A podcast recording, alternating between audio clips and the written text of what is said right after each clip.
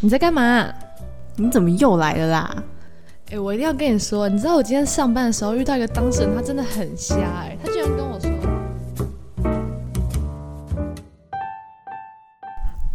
欢迎来到隔壁姐姐的房间。我们不是一直自诩为生活质感 podcaster 吗？对啊，好像好像吗？嗯，然后我们我觉得我们就应该来加入一些就是提升生活小质感的东西。我觉得我们可以在每一集都推荐一点我们最近用到的好物给大家。嗯，或者是让自己生活比较开心的对，小疗愈、小疗愈物品。对，那这一集我觉得刚好我们都要推荐跟头发相关的东西，因为其实我我的发质就是一直都是那种自然卷，没有很不是很柔顺的发质，因为自然卷就会让你的头发看起来比较毛躁。对，所以就是我要推荐就是卡诗的护发油，我觉得它好的点就是在于它的吸收很强，啊，你要说哪一款呢、它不是很多款吗？就是金色瓶子那一款，橘色金色瓶子那一款，它的我觉得它厉害，就是比如说用 L'Oreal 啊，还是用很多牌子的护发油，它就是擦完之后你手都会油油的，就是觉得你头发没有真的吸收。但是你用卡诗了之后，就是你擦完你的手是干的耶，不会有残留。还是你的手太干？不是因为用别的，用别的，用别的会残留，只有用卡诗的不会残留，就是觉得你的头发有饱满的吸收到所有的护发油，而且用完之后感觉你隔天头发真的会比较柔顺。对，就是这个。你在幻想你的手太干，然后然后吸收所有的护发油，没有推荐给大家，我觉得大家 可以去试试看，因为其实其实卡诗在美发界也算是蛮有名的，很多发廊啊都会用他们的产品，所以我觉得它的护发油真的很好用。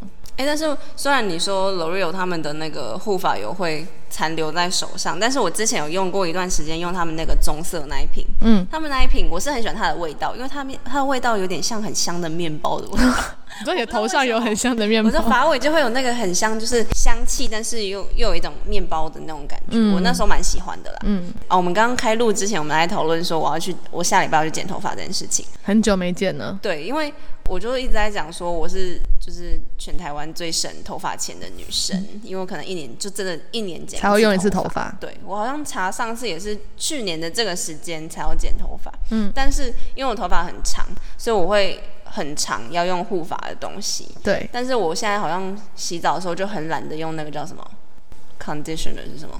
护发素，就是那种会让你的可能会让软你的头发软滑滑的东西，对对对对嗯，但是我现在就不用那个，我就用一排那个那个叫什么 Aveda 吗？还是 Aveda？我不知道它怎么发音。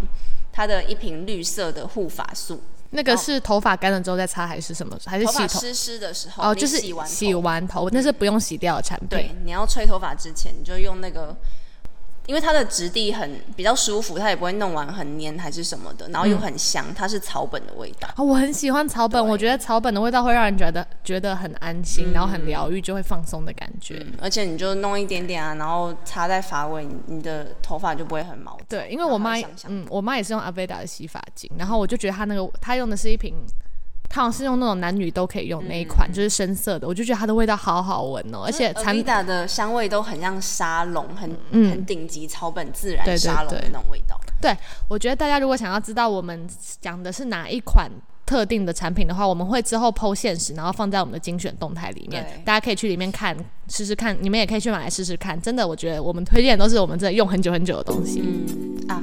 而且我这次还趁周年庆一次买三罐，囤货。因为我觉得它不太大罐，所以我觉得是值得囤。而且你头发那么长，用一次用量就很大。对啊，而且它其实一罐没有到很多，然后价钱也不是说太低，所以最好趁周年庆赶快入手。嗯，对，它有那种一组的一套买起来。嗯。好啊，我们这次今天这一集要讲什么？我们这集的主题就是适合一个人看的片单，电影片单。对，就是因为毕竟前阵子疫情嘛，大家一定花了很多时间跟自己相处啊。对，独处的小时光。嗯，我们就开始在回忆说，我们那一段时间享受自己一个人独处的时候都看了什么东西。嗯，然后我们就今天各选了一部自己那时候很喜欢的电影，电影想分享给大家。好，那我现在推荐，我觉得我讲这部电影好像没有很热门，因为其实我没有听过太多人讨论讨论这部电影。我是在 Netflix 上面看这部电影的。小田在哪里？你继续。它的中文名叫做《怦然心动》，然后英文名叫做《Flipped》。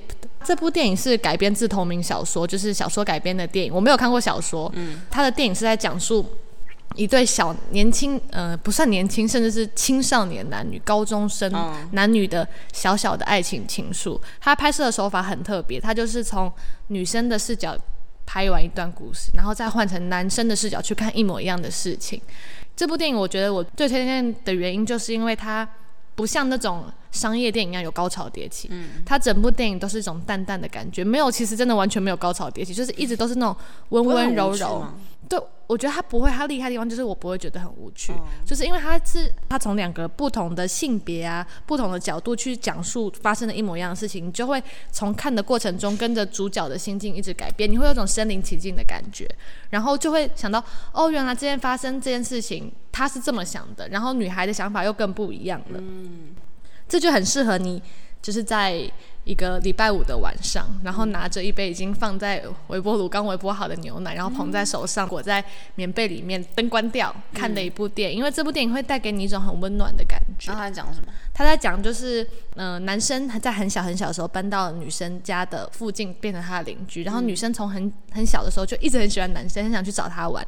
但是男生就是小男生就是很冷漠，然后女生就是那种很活泼个性，有点就是有点。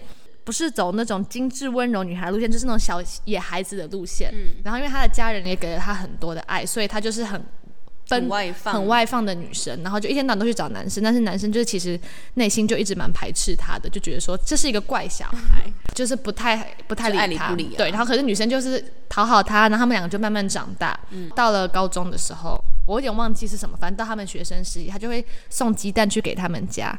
男生就偷偷把鸡蛋倒掉，因为他们家人就觉得说这个鸡蛋不知道干不干净，然后就被女生看到，就是发生了很多事情，然后都从不同的角度去讲女生的心理，他就会边拍边讲出女生的心声，然后再回过头来用男生的心声去把它讲出来。就是你看的那些青少年，因为他不像成年人的爱情很。庸俗很怎么样？就是有很多很 drama 的情节还是什么的，他就是两个很年轻的男女，很淡淡的那种暧昧的情愫，然后心境一点一点的改变，然后越来越了解对方，所以那感觉就会很温暖。我觉得如果你跟别人一起看的话，可能他没有那种让共鸣。对对对，可能我觉得不一定是每一个人都能理解这部电影，有些人可能就觉得说哈好无聊，一点一点 punch line 都没有，一点激动的地方都没有。可是这真的很适合，就是。一个宁静的晚上，对你看完之后会觉得心里很温暖。而且我很喜欢里面的一句话，他说：“有的人变得平庸，有的人出类拔萃，有的人光芒万丈。但是只有某些时刻，你才会遇到一个像彩虹般绚烂的人。当你遇见那个人时，其他人都只会成为浮云。”就是他，就是整部那个小女孩对男孩的想法，就是整部戏都是很文艺的。嗯，这可能我觉得不一定是每个人都会喜欢啦。但是如果你就是这个调调的人，而且我以前就是很喜欢那种商业大片，就什么复仇复仇者联盟，我觉得他的。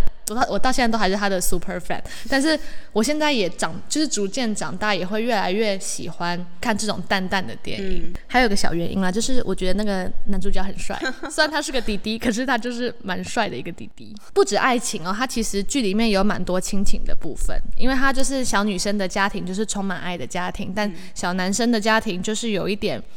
拘束就是爸妈可能感情没有那么好，很常在家里面吵闹，就是从不同的家庭的人，然后衍生出来的家庭带出来的小孩的个性也不一样，所以他就是不止亲情，还有爱情，就从两个方面就会让你觉得很感同身受。嗯，他看完电影就会有种怦然心动的感觉，但是他不是那种张扬的爱情，就是那种是那种初恋青梅竹马那种怦然心动。对对对，就是你会看完之后就觉得哇。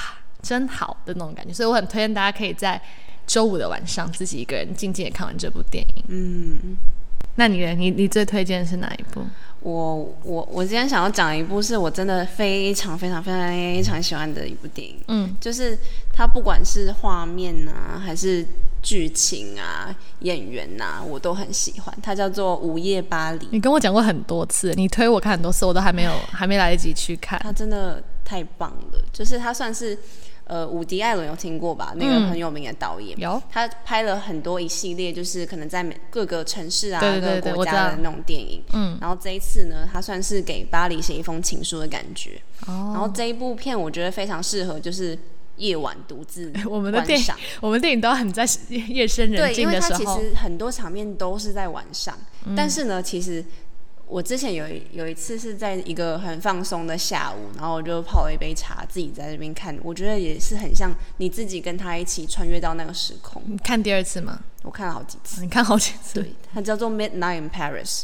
午夜巴黎嘛，刚刚讲，嗯，就是那个女主男主角，主要是围绕这这个男主角，他是一个好莱坞的编剧，然后他那时候就跟他的未婚妻一起去巴黎度假，嗯，他就觉得这个城市就是一切都太美好，因为毕竟他是一个编剧作家嘛，就会有很多各种情怀，嗯，他会对这个城市抱有很浪漫的幻想。巴黎就是一个浪漫的地方，对，他就觉得这里的人都好懂他，哦，就是跟他的生活模式还有思考模式都好相近，对，但是他的。那个未婚妻，就是他跟女主角的价值观跟喜欢的东西其实是相差很远的。但是其实，在这一点我有点疑惑，就是那他们为什么会变？对，为什么会变那么好？嗯，就是可以相处到现在这样，就是他们对未来的憧憬啊，跟互相的喜好都是有差别的。因为他女那个女主角就是比较。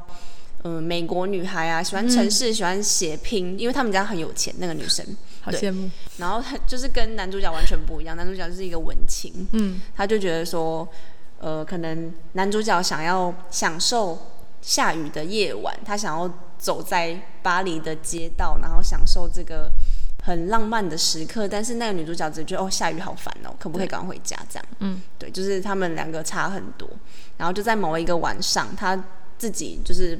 不想要领女主角，他就自己去散步，然后就发生了一个很奇幻的旅程，就是他直接穿越到了二零年代。他是穿越剧啊，嗯，很特别，就是很莫名其妙。一九二零年代，对，就是那个有点像那个叫什么，差不多在第一次世界大战的附近。不知道哎，只是那那个叫什么？那那部电影《The Great Gatsby》是什么？大亨小传，有点像那个那个风格。对，然后他就遇到了一堆当时很有名的文豪啊、古代伟人啊，就像什么海明威啊、达文西之类的，就是跟他现在身份很像的人。嗯，然后就是到他的年代啦。然后他们讲话就是很有共鸣啊，他们很可以沟通，因为他他们是同一种人。嗯，但是像他就是回到现实，他就觉得这些人都是俗人的那种。所以他可以穿越来穿越去吗？对，就是他只能自己一个人。他他有想要带他老。带他未婚妻，就是一起去经历这场事情。嗯，但是他未婚妻跟他去之后，因为他他要穿越，是有一台很古老的。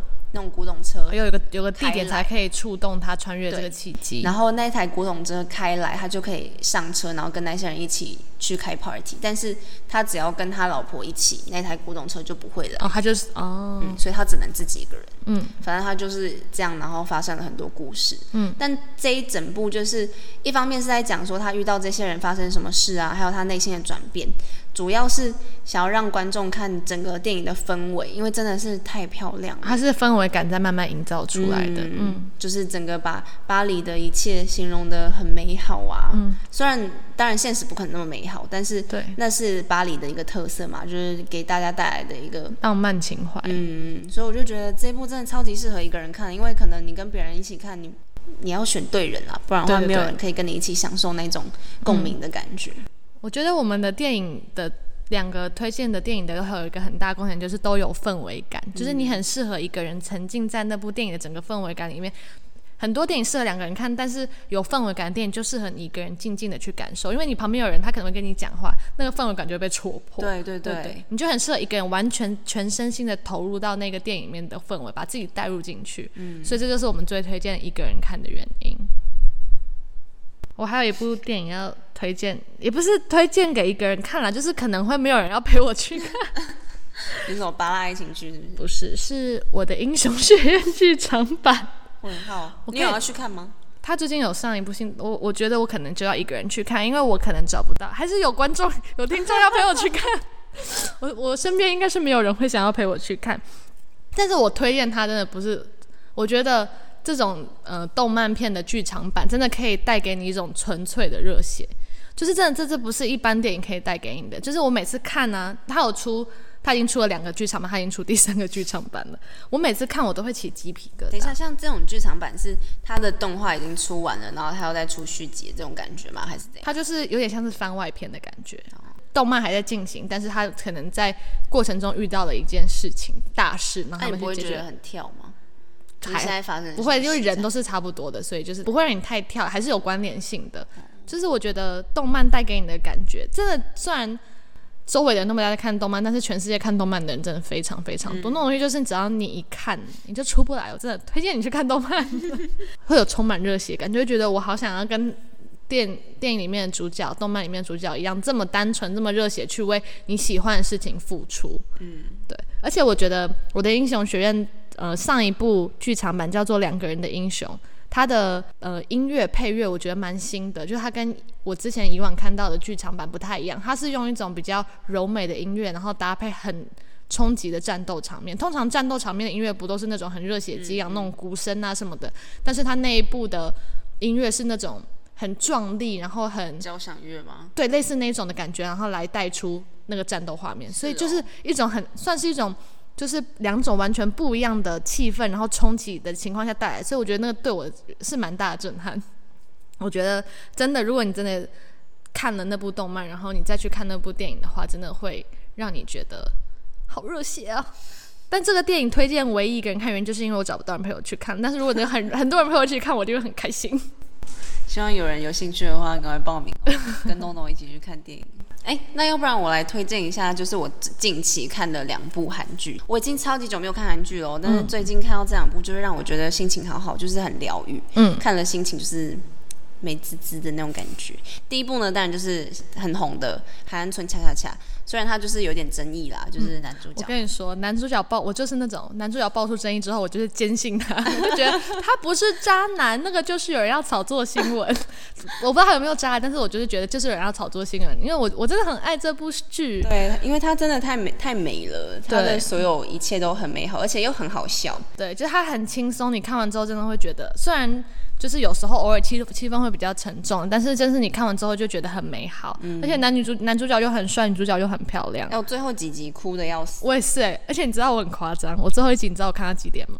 我看到早上六点。有病。然后睡了两个小时，八点再去上班。神经病。不过我真的很爱这部剧，我看完之后久久不能自拔，我花一个一个礼拜时间我才从那部剧里面抽出来。上一部这部剧就上一次看到就是虽然是神经病没关系。就是久了，对啊，我就跟你说，所以我真的是，如果看到我真的很中我的调的韩剧的话，我都会很陷入其中，很像自己谈了一场恋爱。对对对对，男主角很帅哦。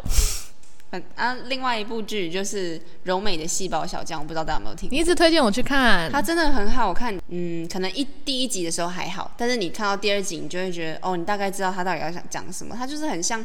嗯，每个男男女女都会遇到的爱情问题，他从男生的角度讲，也从女生的角度讲，嗯，然后可以让你知道说男女生的心里面确切确切细胞到底在讲什么，嗯，而且我觉得他这一部很厉害的是，他还有。掺杂那个细胞的动画啊，我你有拍那给我看，我觉得很可爱，很可爱。就是它的动画做的蛮好的，不会像之前我们以往看到的韩国动画，可能整容艺啊那种风格。嗯，对，它在这边是很可爱、很写实的，就每个细胞、每个细胞的个性，然后，嗯，他就会跟你说，其实你们人体里面那些细胞到底在想什么啊，然后怎么运作这样。然后，但是主要主要还是围绕在。围绕在男女主角的感情上面，那看完会心情很好吗？嗯，会心情很疗愈的。但是呢，它其实有就是还没故事完结，它只是第一季结束了哦。因为它原本是一个非常非常有名的漫画，漫画，嗯，然后连载漫画。对，我觉得大家可以。被你一讲，我好想看，真的跟漫画有关，就很想看。而且这一部跟《海岸村恰恰恰》的差别就是，这个男主角很中我的菜。像红班长，就是他虽然在里面很帅啦，但是出戏之后，我对他就没有什么感觉。我对他一直都很有感觉。哦，是哦。但是呢，这一部柔美的男主角安普贤，他真的就是可能就是那种成熟男人的那种魅力。你真的喜欢成熟男人？嗯，就是很帅。我不知道怎么讲，而且他有点像周星哲。哦。就我我喜欢那种明星的型，就是那种样子。真的很好看，推荐大家去看。那这次就推荐给大家，主要推荐给大家三部，哎，四部，就是我推荐《怦然心动》，然后 IC 推荐《午夜巴黎》，然后《海岸海岸村恰恰恰》是我们两个共同推荐，我超推。还有柔美的细胞小将，嗯，两部电影，两部。韩剧。对这部比较少人知道也比较少人看啦。但是我真的觉得它很值得看了对它它不值得有这种那么低的收视率嗯大家赶快去看。那在哪里可以听到我们的 podcast 呢？Apple podcast google podcast 跟 spotify 还有商道都可以听到我们。我们每隔周三会上线大家要准时收听哦。嗯然后有空的话可以去我们的 ig 看看。大家拜拜。隔壁姐姐的房间。